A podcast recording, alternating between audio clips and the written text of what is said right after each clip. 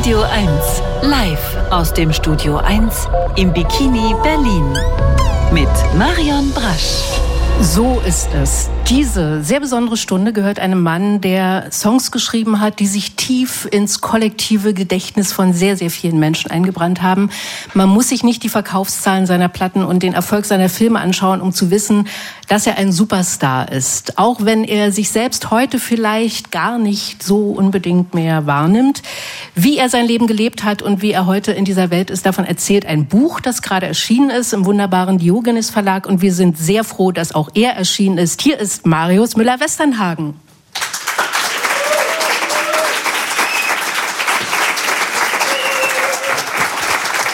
Herzlich willkommen.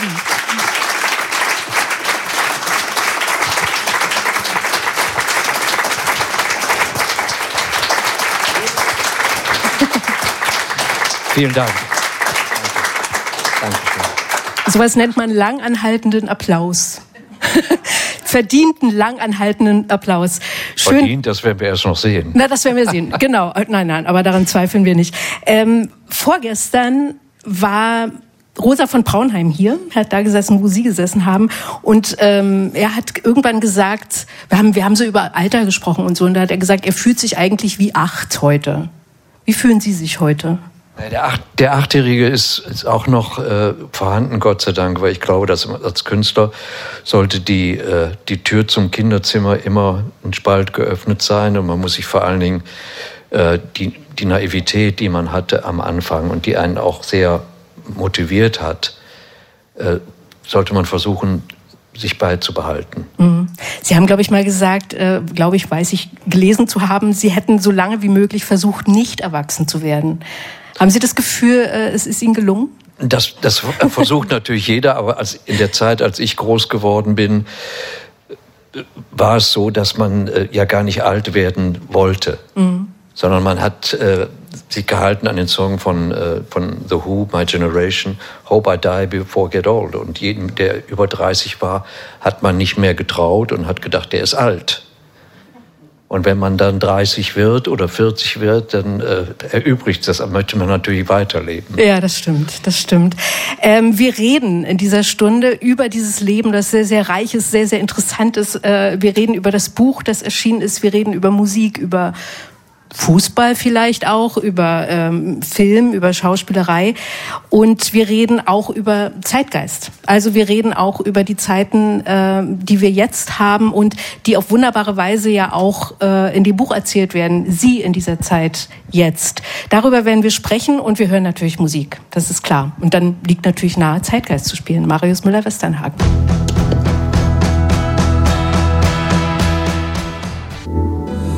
Radio 1. Nur für Erwachsene.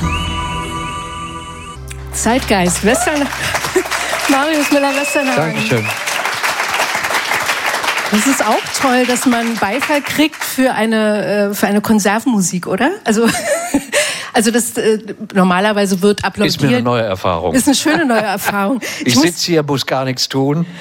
Ja, ein bisschen Hör mir das gemütlich schon. an und krieg dafür Applaus. Ja, super, Sehr oder? ungerecht. Ja, äh, das war, ich habe gerade über, als ich den Song nochmal gehört habe, äh, Zeitgeist, Sie zitieren Ihre Mutter, Lieselotte Müller-Westernhagen, die äh, mit diesem Satz äh, frisches Hemd und so, Sie tragen heute einen frisch gewaschenen äh, schwarzen Rollkragenpullover und äh, Schuhe vom Schuhmacher.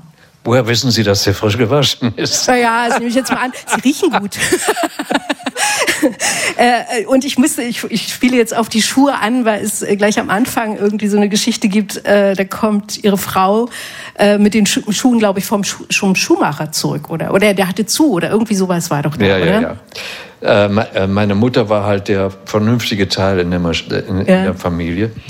Sie kam ja aus, wie sie, sie sagte, aus einer Offiziersfamilie und war hochdiszipliniert und äh, sehr pflichterfüllend. Und äh, sie hat eigentlich, das Zitat ist falsch, sie hat immer gesagt, ein anständiges Hemd. Ein anständiges Hemd. Das haben Sie sich später auch zu Herzen genommen, die anständigen Hemden, oder? Also selber, selbst interpretiert äh, nicht, und nicht so? Nicht unbedingt, aber ich war, ich war schon immer... äh, kleidungsaffin. Ich Ja. hab, bin auch als, als kleiner Junge war ich immer in den Damenabteilungen, weil es in, in den Herrenabteilungen fand ich es immer langweilig und, und auch schon ganz klein und ohne meine Mutter, das fand ich peinlich, um äh, mir Sachen selbst auszusuchen. Und, und was, was haben Sie, ich meine, Sie, die Mutter musste es doch dann wahrscheinlich bezahlen, oder? Ja, klar, ich hatte ja, ja nichts. ja, eben, aber, aber. meine Eltern hatten aber auch nicht viel. Ich war ja, die erste, erste Jeans, die ich haben wollte. Meine Schwester war mit jemandem zusammen, der äh, war, in, in, äh, war ein Meisterschwimmer, der natürlich göttlich aussah und den man dann vergötterte. Und der hatte eine, eine Levi's, die gab es mhm. damals noch nicht in Deutschland. Das war wann? Also Sie sind und 48 geboren? Ganz, da war ich ganz jung. Ja. Ich wollte natürlich unbedingt so eine Levi's haben und bin dann zu meinem Vater und der hat dann äh, gesagt, ich hätte gerne so eine Levi's. Sagt er, ich habe kein Geld. Sieh zu, wie du drankommst. Hol dir einen Job. Und mein erster Job in meinem Leben war Tennisbälle aufsammeln. Äh, das heißt, ich habe in der Tennishalle Tennisbälle aufgesammelt und die, äh, die, ähm, die Hallenböden gekehrt, nachdem Leute gespielt haben. Das gab es in einer Stunde 50 Pfennig. Mhm. Und ich verstand immer schon, äh, auf was hin zu sparen und habe das dann weggelegt, bis ich dann, was kostete eine Jeans damals? Ich glaube 10 Mark 50. Du musstest ein Formular ausfüllen, musstest deine Maße, dir die Maße nehmen, einschicken und dann kam äh, eine Levi's zurück und damit musstest du dich in die Badewanne setzen. Ja klar, da gab es ja auch die Werbung, ne? Shrink to, shrink to fit. ja. Äh, das erste Maß nehmen bei mir ist vollkommen in die Hose gegangen und ich brauchte dann meine Mutter dazu.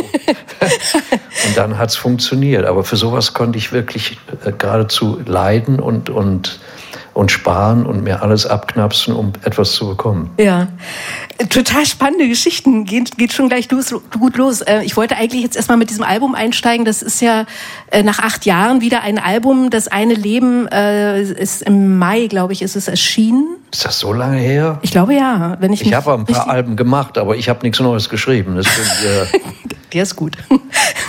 ähm, das, wie ist das eigentlich jetzt wieder so in dieser, in dieser Welt zu sein? Äh, wieder diese Aufmerksamkeit der Medien. Äh, es gibt viele Interviews. Es gibt, hat, hat mir ein Mensch aus dem Publikum vorhin erzählt, es gibt einen, einen äh, unendlichen Videopodcast. Das ist so eine Reihe der FAZ, wo sie sieben Stunden und sechs Minuten. Äh, Zeit. Zeit. Zeit. Zeit, ja. Ja.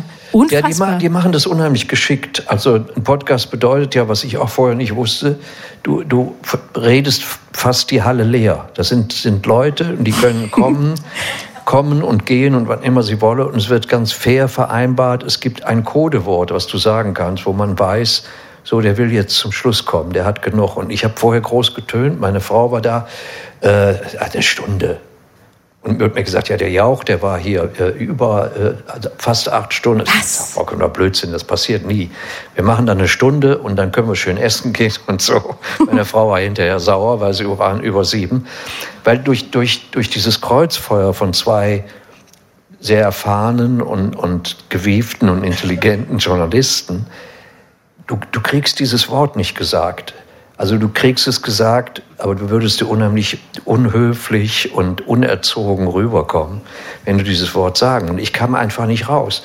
Ich war hinterher nass geschwitzt, aber es war halt äh, erstaunlich und sehr intensiv. Und mich hat überrascht, dass die Leute alle noch da saßen. Nach Ach, das war mit sieben Publikum Stunden. Und ich habe dann gesagt, wir müssen irgendwann jetzt mal zum Schluss kommen. Und dann kam unten, nein, nein, ja. bitte weiter erzählen. Dachte, um Gottes Willen. Ja, aber das kann ich mir vorstellen, wenn das so intensive Gesprächssituation ist, dass man danach fix und fertig ist oder so, ne? Ja, ähm, ja klar. Ja, ja, klar. Äh, etwas entspannter ging es ja zu ähm, bei, der, bei den Gesprächen für dieses Buch. Darüber werden wir auch gleich sprechen. Ähm, Vorher vielleicht noch die Frage, dieses Zurückschauen. Also ich habe Sie aus der Entfernung immer als jemanden wahrgenommen, der eigentlich gar nicht so viel und so gern unbedingt zurückschaut. Sondern überhaupt der so, nicht. Überhaupt nicht. Überhaupt nicht. Ich bin überhaupt nicht nostalgisch.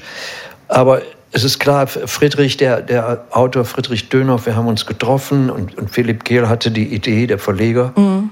äh, jemand zu nehmen, der aus einer vollkommen anderen gesellschaftlichen Schicht, Schicht kam als ich und der äh, zwar im entferntesten wussten, äh, wusste, wer ich bin und äh, wusste auch vielleicht ein, zwei Songs von mir, aber mehr war, war es auch nicht. Die hat er wahrscheinlich noch nicht mal gehört. das werden wir gleich erfahren. Und er war auch nie in einem Konzert von mir. Ja.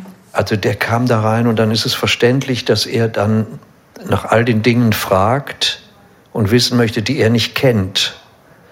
Und dann war ich natürlich gezwungen, sie ihm zu erklären. Und, und, und es gibt nichts Schlimmeres für mich, als über Vergangenheit reden, um ehrlich zu sein. Mhm. Ich bin kein Mensch, der in der Vergangenheit lebt, weil ich das ganz, ganz schlimm finde. Es gibt so viele Menschen und vor allen Dingen auch äh, Menschen, die sehr, sehr populär sind und irgendwann sehr, sehr großen Erfolg hatten, die, die da stehen bleiben und immer versuchen, das wieder zu reproduzieren.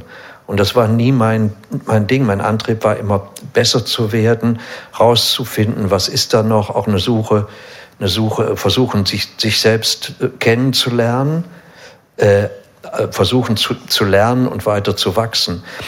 Und Vergangenheit ist sowieso tricky, weil wenn man sich darin aufhält, man, man hat viele Dinge auch gemacht, wo man Menschen verletzt hat, äh, wo man im, im, im, Laufe des Lebens gelernt hat, dass man das nicht tut und, und man kann sich dann nur verbessern in der nächsten Situation, aber man kann es ja nicht ungeschehen machen. Mhm.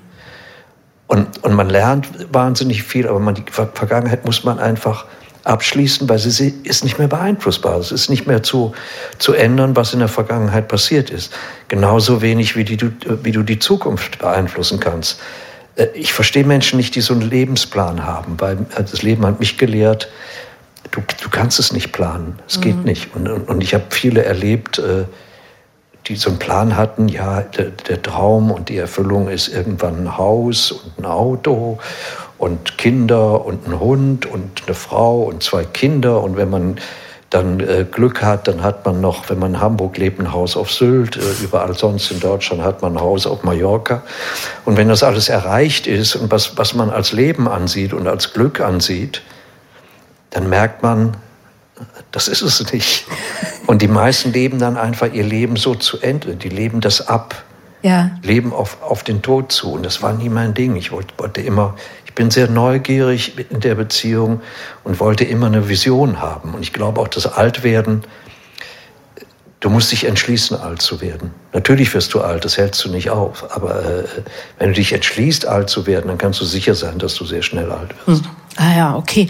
Viele kluge Gedanken und äh, so so äh, Anregungen und ich finde es toll, darüber werden wir auch gleich sprechen, dass all diese Gedanken sich, also vielleicht nicht alle, aber so ein Teil dieser Gedanken, äh, wie sie reflektieren über das Leben, auch über ihre Geschichte, aber eben auch vor allem über die Gegenwart, äh, sich in diesem Buch finden. Darüber werden wir gleich sprechen. Wir hören aber wie, wie versprochen auch Musik und da gehen wir jetzt wirklich weit zurück. Äh, wir gehen in das Jahr 1978, da gibt es dieses legendäre Album mit Pfefferminz bin ich dein Prinz und wir äh, versetzen uns zurück in das Alter von äh, Marius Müller-Westernhagen, als er 18 war. Mit 18. Okay.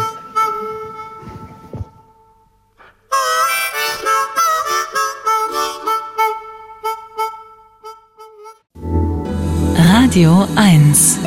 Nur für Erwachsene.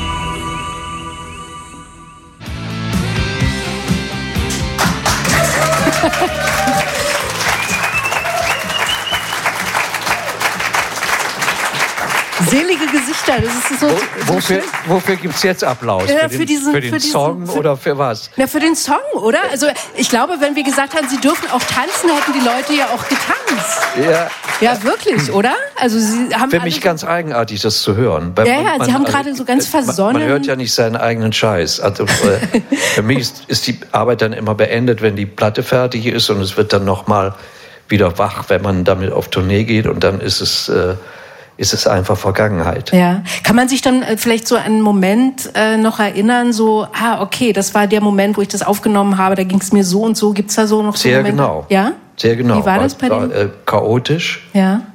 Ähm, wir hatten dieses damals sehr berühmte, waren im Musicland Studio, das war Wahnsinn. Wir hatten vorher die Stones aufgenommen, Queen ihre Platten aufgenommen und weiß ich wer alles. Und keiner hat, setzte auch nur einen Pfifferling auf uns. Mhm. Wir hatten damals einen Techniker, der machte die Bandmaschine an und ging dann raus. Und die Platte ist größtenteils auch äh, live entstanden. Wir haben einfach zusammen gespielt. Ich versuche das heute auch immer noch, mit möglichst vielen Leuten zusammenzuspielen, weil ich glaube, nur so entsteht äh, Spannung in der Musik und ein musikalischer Dialog. Wenn ich es heute höre, erinnere ich mich daran, aber ich bin natürlich da auch sehr analytisch und denke, der Sänger läuft der Band davon, von vorne bis hinten. Wer hat diesen Sänger eingeladen? ja, aber so, so sehe ich ja, das. Ja. Und äh, wir, haben wir haben viel bessere Fassungen. Wir haben mehrmals dieses Album nach 40 Jahren nochmal aufgenommen in, in Woodstock. Ja, genau. Und das gefällt mir viel, viel besser. Es ist halt der heutige Stand und so, wie, wie ich es heute arrangieren würde und sehen würde und heute auch so empfinden würde. Was mir daran gefehlt ist, äh, gefällt an der Aufnahme ist, da ist eine Spontanität, es hat fast so eine, so eine Punk-Attitüde. Mhm. Absolut. Ja. Es ist sehr viele Emo Emotionen da und auch, äh, wovon ich sprach, sehr viel Naivität auch. Ja, aber man, man sieht, man hört den Marius Müller-Westernhagen, wie er damals war oder wie er sich erinnert an den 18-Jährigen, der er war. Also, und das ja, finde ich aber eben das, so das diese, ist halt auch die, die, genau. die Krux mit, mit der Vergangenheit. Also, äh, wenn ich irgendwo angekündigt werde, dann heißt es immer, ja, äh, Stadion gefüllt und Platinplatten und weiß was ich alles. Aber das ist, ist für mich mhm. Vergangenheit. Und die Figur, die, die ich damals verkörperte auf, auf den Stadionbühnen, die ist mir heute vollkommen unbekannt. Mhm. Das ist total interessant.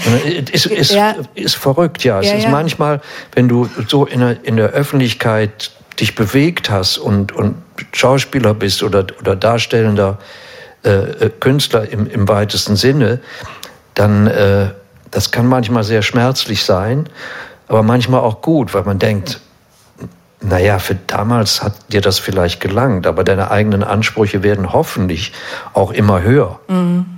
In, in jeder Beziehung. Ja. Also dieses Nachdenken nicht nur über das Leben, sondern auch über die, über die eigene Entwicklung und das Reflektieren auch der eigenen äh, ja, Etappen, die man so absolviert hat, das finde ich in diesem Buch auch so interessant, wie, wie das passiert. Und deswegen holen wir jetzt mal den Autor dazu, Friedrich Dönhoff, der dieses äh, Buch Marius Müller-Westernhagen ein Porträt geschrieben hat und der jetzt zu uns kommt. Nur zu, keine Scheu. Keine Scheu. Herzlich willkommen. Friedrich Dönhoff. Dankeschön. Danke Herzlich sehr. willkommen. Äh, Sie sind ja ein äh, Autor vieler Romane. Sie haben viele Bücher geschrieben, viele Romane. Äh, Marius Müller-Westernhagen hat schon so ein bisschen erzählt, wie es eigentlich kam zu dieser Idee. Vielleicht können Sie das mal aus Ihrer Perspektive erzählen, wie es zu diesem Buch, zu dieser Zusammenarbeit auch kam. Er erzählt jetzt ganz was anderes. Okay, interessant. Das Telefon klingelte. Ich erwartete überhaupt nichts Böses, ging ran. Der Verleger war dran und sagte, äh, ich will dich mal was fragen.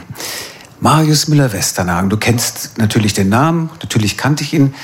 Findest du ihn und seine Musik ganz schrecklich? Ich sag so, was ist das für eine komische Frage? Wieso? Ja, sag doch mal, sag doch mal. Und ich habe gesagt, äh, ich kann es gar nicht, ich kann gar nichts sagen. Ich, ich, ich kenne nicht genug. Perfekt, sagt der Verleger. Genau das wollte ich hören. Und willst du ihn nicht mal treffen? Und das war eben der Hintergrund, dass er dachte, und das äh, hat, glaube ich, Marius vorhin schon erzählt, dass zwei Leute äh, aufeinandertreffen und miteinander sprechen, die eben keine Vorurteile und keine großen Vorkenntnisse haben, sondern das Privileg, dass sie bei Null anfangen können. Das ist, das ist was Besonderes. Also zwei Menschen treffen sich an der Bar. Ich meine, ja. also ungefähr. Also so, so ein bisschen, das war die Idee, äh, ohne große äh, Vorbelastung, in welcher Hinsicht auch immer. Also weder positiv noch negativ, sondern da begegnen sich zwei Menschen, die, die sich vielleicht die, gut verstehen. Und die gucken müssen, das war ja die Vorgabe ja. vom Verleger und das haben wir beide dann auch natürlich sehr schnell verstanden. Äh, können wir können wir miteinander? Mhm. Haben wir überhaupt Lust? Verstehen wir uns? Haben wir Interesse miteinander zu sprechen? Und ja. ich hatte das Eindruck, den Eindruck, das ging von Anfang an, oder? Das, das ging von Anfang an. Und da äh, Philipp Kehl, der Verleger, auch ein sehr schlauer Mensch ist, hat der sich wahrscheinlich gedacht, der bringt den zum Reden. Ah, okay. Aber das kann ja auch, also selbst wenn man denkt, okay, das sind zwei Menschen, die könnten sich verstehen, äh, es, es muss nicht klappen. Also es kann ja dann auch Chemie irgendwie sagen, ja, okay, interessant, aber irgendwie wären wir nicht warm miteinander. Aber Sie nee, sind beide, das war sofort da auch? Das ist so. Das war nicht der Fall. Also das, das hat Vor- und Nachteile. Ah, auch okay. natürlich wie alles im Leben. Aber wir verstanden uns sehr gut und es war in, in, der, in der etwas strengeren Pandemiezeit haben wir uns über ein halbes Jahr, glaube ich, jede, jede Woche getroffen und drei, vier Stunden geredet. Und diese, diese Gespräche waren auch sehr intensiv. Also man war mhm. hinterher richtig müde davon.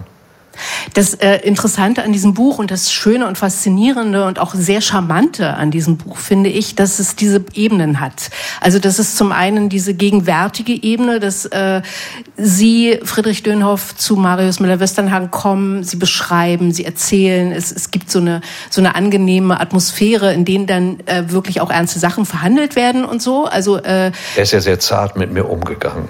Ah, okay, Sie hätten das Buch natürlich ganz anders geschrieben, Herr Westernhagen. Also Sie wären hart mit sich ins Nein, es ist seine, seine, natürlich seine Interpretation meiner, äh, meiner das, Persönlichkeit. Ja.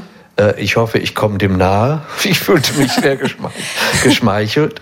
Ähm, aber äh, wie gesagt, es, es, floss einfach und es war viel, viel, viel mehr äh, noch, als, als in dem Buch vorhanden ist. Ja. Natürlich, er hatte un, unendlich viel Material und ich habe immer gesagt, du armer Kerl, Jetzt hast du das alles auf dem Tape eingeschwätzt, Stunden um Stunden. Wie verarbeitest du das zu einem Buch? Weil ich wusste nicht wirklich, was er vorhatte. Ich aber was. Das wollte ich gerade fragen. Sie wussten es auch noch nicht, Herr Döner? Nicht Doch, er hatte, er hatte einen Plan. Das ja. ist mir auch wirklich klar geworden. Er wollte einfach zeigen und erfahren, was bringt einen Menschen dazu, äh, so etwas zu machen und dahin zu kommen, letztendlich äh, so einen Erfolg damit zu erlangen, ohne sich verbiegen zu lassen. Äh, aber dafür gibt es kein Rezept. Mhm. Dafür gibt es kein Rezept. Ich, äh, ich bin einfach so, wie ich bin und habe immer schon so äh, gemacht, was ich machen wollte, nach bestem Wissen und Gewissen, weil ich möchte gerne in den Spiegel schauen können. Und ich bin vor allen Dingen nicht, nicht abhängig von, von irgendwelchen materiellen Dingen. Also mein Credo war auch immer, äh, man kann mich bezahlen, aber man kann mich nicht kaufen. Ich bin mhm. in, in, keiner Weise, das kann ich wirklich ehrlich sagen, weil ich bin alt genug jetzt, ich bin nicht korrupt in keiner Weise. Und das, das verschafft einem äh, über die Jahre dann schon Respekt und auch eine gewisse Macht in diesem Business, was allein fixiert ist auf, auf Erfolg, wo sich alles über Erfolg definiert und, und über Geld. Weil, weil in der Gesellschaft heute ist der Meinung, ach, man muss nur mehr Geld zahlen, dann funktioniert das. Mhm. Und das, das hat das hat bei mir nie gegeben. Ja.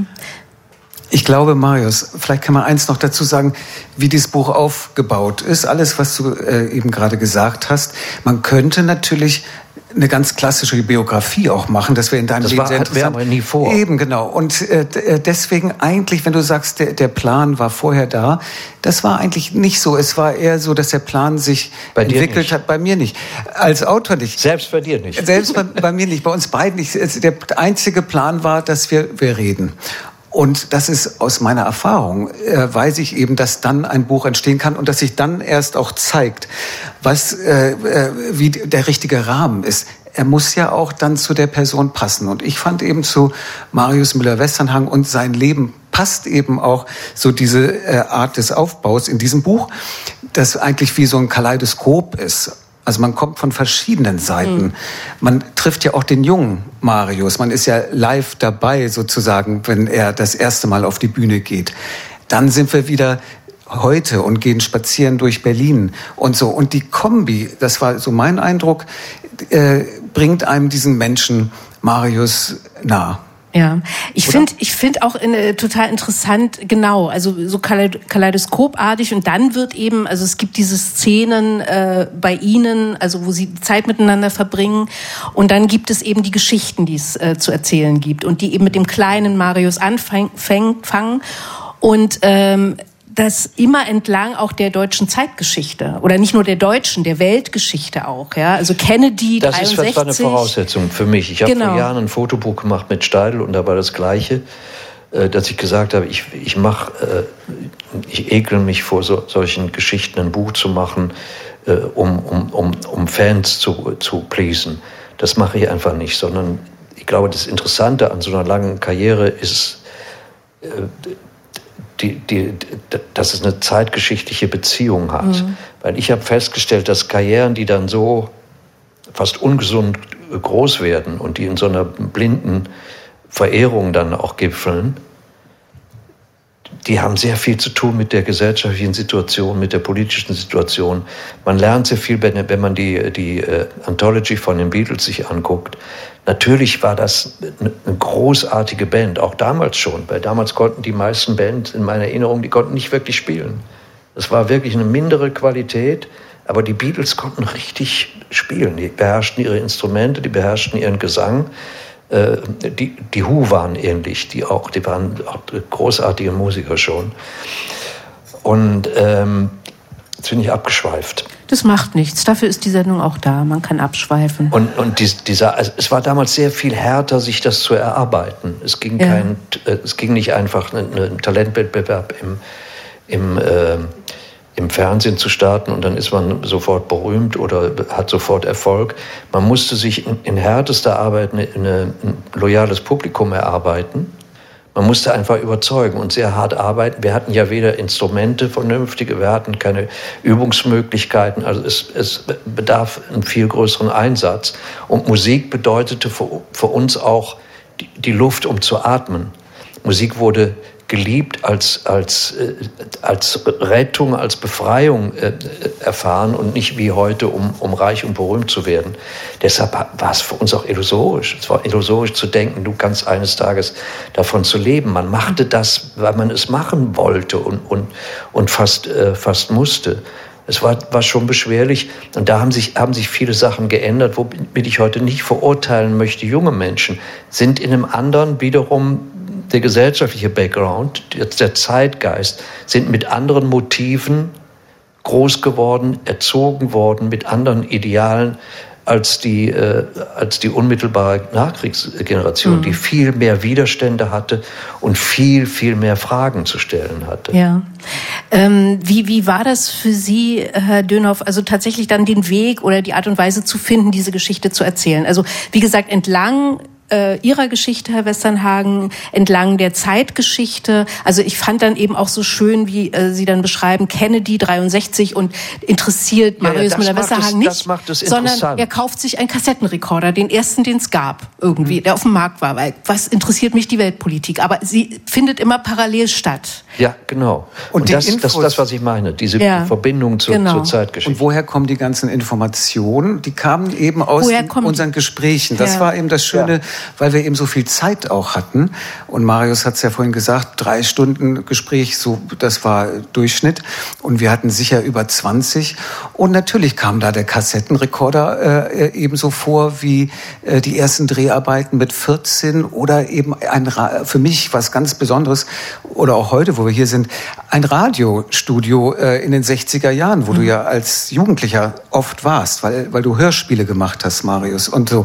Also äh, für mich auch faszinierend, äh, so dieser der Zeitbogen, also jemand, der der so präsent hier ist, aber schon vor, vor 50, 60 Jahren auch schon voll dabei war. Und eben zu gucken, wie hat sich dann da auch die Gesellschaft parallel verändert. Und das entwickelt. Und das ist auch etwas, äh, worüber eben Marius, ne, wo du darüber du viel nachdenkst und gerne sprichst. Und äh, das war auch oft kam das vor in unseren Gesprächen. Ja. Die Gesellschaft.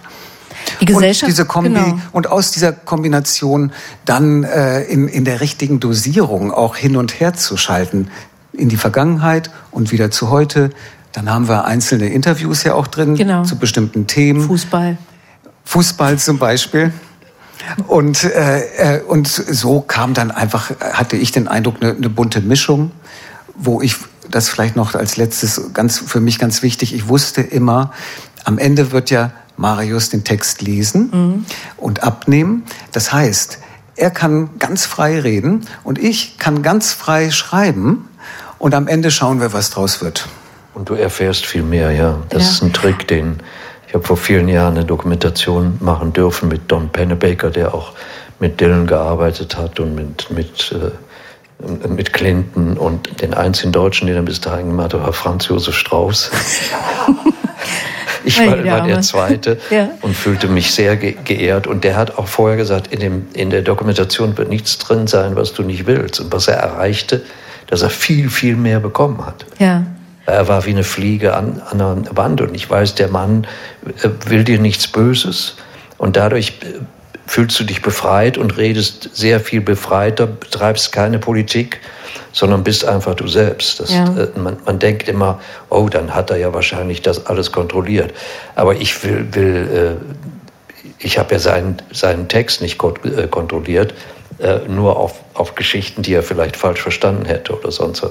Was ich sehr genau durchgearbeitet ha habe, waren, waren die Interviews, weil ich festgestellt habe über die vielen Jahre, das gesprochene Wort unterscheidet sich doch sehr von, von dem gedruckten Wort. Ja.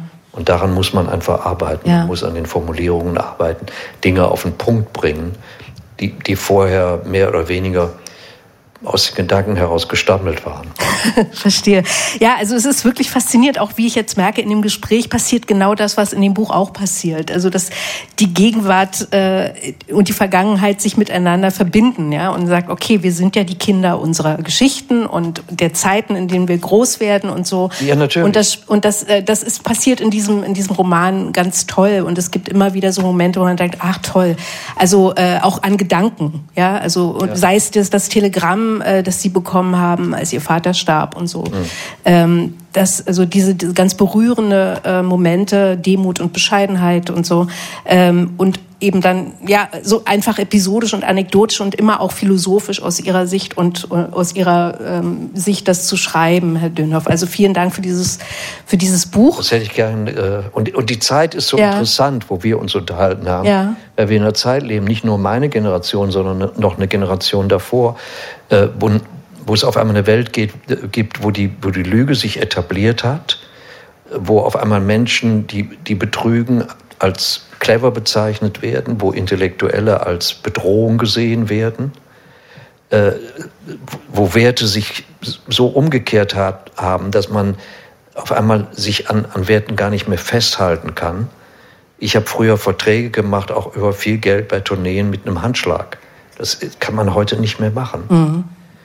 Und Gier steht sehr im Vordergrund, sehr, sehr hedonistische Einstellung. Und man fragt sich, wie ist das wieder zurückzudrehen? Ja. Und manchmal fragt man sich sogar, ist, ist das noch meine Welt? Wie komme ich hier noch klar? Und nicht nur Leute in meinem Alter, sondern wesentlich jünger schon. Ich glaube, wir brauchen auch sieben Stunden heute, die, wir, die wir nicht haben quatsch ich schon wieder. Nein, nein, nein, nein, das ist total, total interessant, weil genau das spiegelt sich ja auch in diesem Buch. Und, ähm, Quatsch schon wieder zu viel. Nein, nein, es geht genau um diese, um diese großen Fragen, die uns ja alle irgendwie auch beschäftigen. Nein, Sie quatschen nicht zu viel. Bitte verbieten Sie sich selbst nicht das Wort, das wäre ja ein Beschneiden der Freiheit. Und Freiheit ist das Einzige, was zählt, wie wir wissen. Und den Spiel Song spielen wir auch gleich. Aber erstmal möchte ich mich bei Friedrich Dönhoff äh, für das Buch bean äh, be beantworten. Beantragen. beantragen, genau. Bedanken. Und äh, schön, dass Sie bei uns sind. Und wir reden gleich weiter. Wir spielen erstmal Freiheit. Okay. Weil es so schön passt. Okay, sehen wir nachher. Soll ich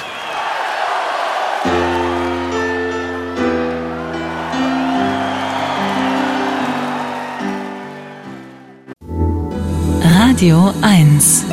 Nur für Erwachsene. Ist das Einzige, was zählt.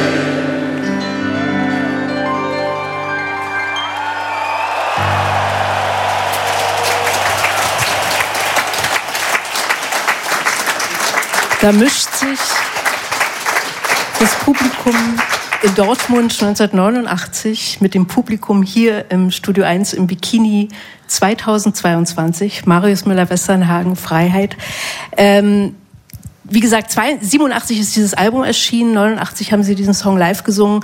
Äh, ich muss kurz darüber sprechen, weil dieser Song ja äh, in den vergangenen zwei Jahren auch instrumentalisiert wurde. Ja. Von der Querdenkerbewegung, äh, die sich dieses Songs bemächtigt hat. Das kann man, glaube ich, wirklich so sagen. Sie haben ihn neulich auch noch mal live gespielt bei einer Kundgebung gegen den Ukraine-Krieg. Mhm. War das auch so eine bewusste Entscheidung zu sagen, Moment, Darum geht es und nicht dafür, wo ihr, äh, wofür ihr diesen Song missbraucht. Ja, meine Haltung habe ich ja schon, schon vorher gesagt, ja. dadurch, dass äh, dadurch, dass ich äh, etwas ins Internet gestellt habe, was ich sehr, sehr, sehr selten tue. Ähm, aber mir haben Leute hinterher gesagt, du hast dir den Song zurückgeholt. Mhm. Das war auch, glaube ich, wichtig. Ne? Also ich meine, gut, Sie, Sie haben es nicht nötig zu sagen, mach doch was, äh, aber nein, es, es Na, darf die, nicht die passieren. Die Geschichte war ja so, dass es, es fing an und, und mir war das auch bewusst, mir wurde es auch zugetragen. Und ich habe gedacht, ich gebe jetzt nicht noch eine größere Plattform, indem ich mich dazu äußere. Mhm. Aber dann äh, schrieb die Süddeutsche, glaube ich, einen Artikel, die FAZ wollte was schreiben. Und ich war dann gezwungen, mich irgendwann zu äußern. Mhm. Und das, das habe ich dann dementsprechend auch getan. Und dann war auch Ruhe. Ich weiß gar nicht, ob sie es heute noch äh, singen, aber das ist halt so. Du, du das Songs sind wie, wie Kinder, die dann irgendwann das Haus verlassen und du hast da keinen Zugriff mehr. Die entwickeln sich dann selbst weiter. Und ob, ob es dann, in welche Richtung es dann interpretiert wird und wie es benutzt wird, da, darauf hast du keinen Einfluss. Es gibt auch immer noch dieses uralte Gesetz in Deutschland, solange jemand den Text nicht verändert und die Komposition nicht verändert, kann das jeder aufnehmen. Mhm. Da hast du nicht die Macht, du kannst da einfach nichts machen. Kannten Sie eigentlich diesen, diesen Freiheitssong äh, vorher?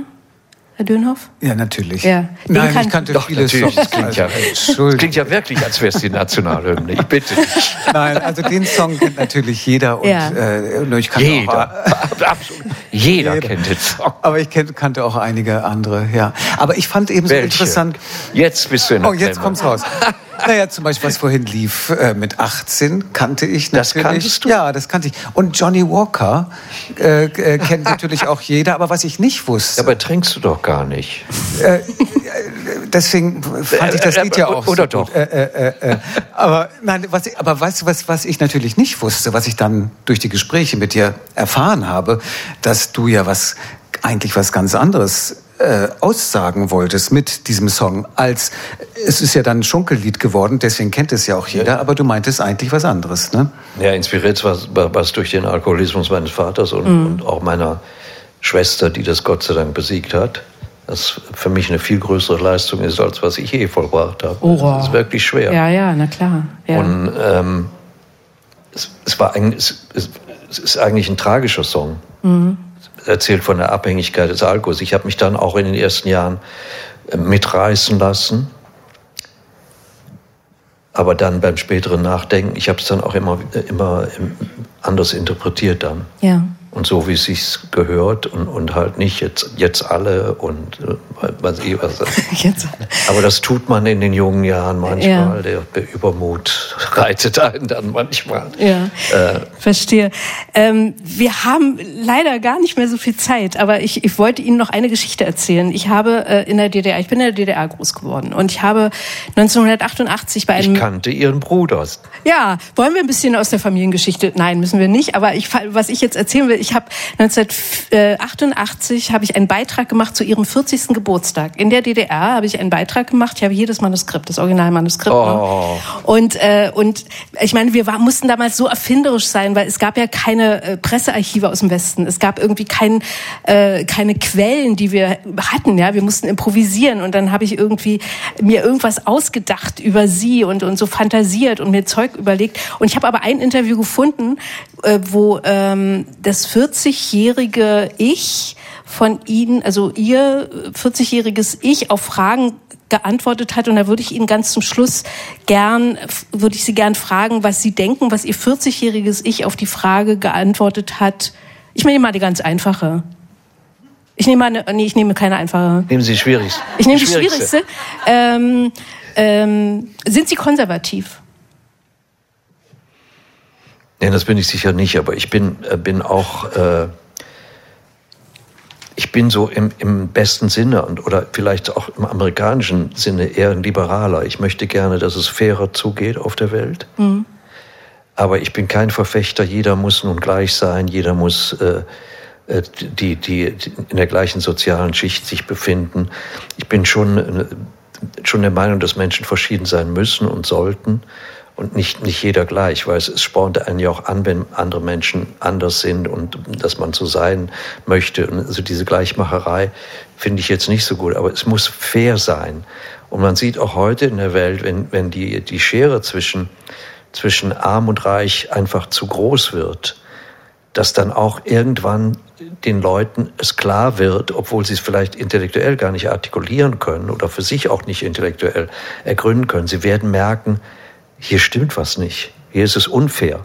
Und so reduzieren sich auch große politische Probleme immer auf, auf was ganz Wesentliches, auf Unfairness. Mhm. Äh, wenn man die, die Geschichte verfolgt, zum Beispiel des Öls, dann weiß man sehr genau, warum die arabische Gesellschaft sich heute so verhält, wie sie sich verhält, weil sie fühlt sich verarscht. und sie fühlt sich nicht respektiert. Und so geht es mit, bei, bei vielen politischen Dingen. Der Amerikaner sagt, follow the money. Und das ist, ist immer, es ist alles immer motiviert und, und äh, aus Machtgelüsten, eigentlich aus, aus schädlichen und, und schlechten Emotionen heraus, aus, aus Geldgier, auf Über, Überbewertung des, äh, des Materiellen. Und, und das wird, wird einem dann klar. Es sind, sind nicht so komplizierte Dinge. Mhm. Es, es reduziert sich auf, auf ganz äh, niedere menschliche Instinkte immer. Auch das kann man, da könnte man jetzt auch noch ewig weiter diskutieren. Ich sage Ihnen noch zum Schluss, was Sie gesagt haben dazu. Ja. Konservativ ja, auf eine positive Art und Weise und ohne politischen Zungenschlag würde ich mich als konservativ bezeichnen. Haschisch rauche ich nicht, dann es raubt mir jede Energie. Koks brauche ich nicht, denn ich habe auch so genug Speed. Vielen Dank. Marius Müller-Westernhagen. Habe ich das wirklich gesagt? Das steht, das habe ich aus irgendwelchen ja, und ich habe sehr streng stimmen, recherchiert. Aber es klingt gut. Das klingt sehr gut. Und alles, was Sie gesagt haben, war toll heute Abend. Es war total interessant, dass Sie bei uns waren. Und Friedrich Dönhoff, vielen Dank für das Buch und dem Diogenes Verlag vielen Dank, dass er es äh, ich in die Welt auch, aber ich kann ja wiederkommen irgendwann. Ja, das wäre das schön. Ja nicht das große Problem sein. Danke. Und vielen Dank.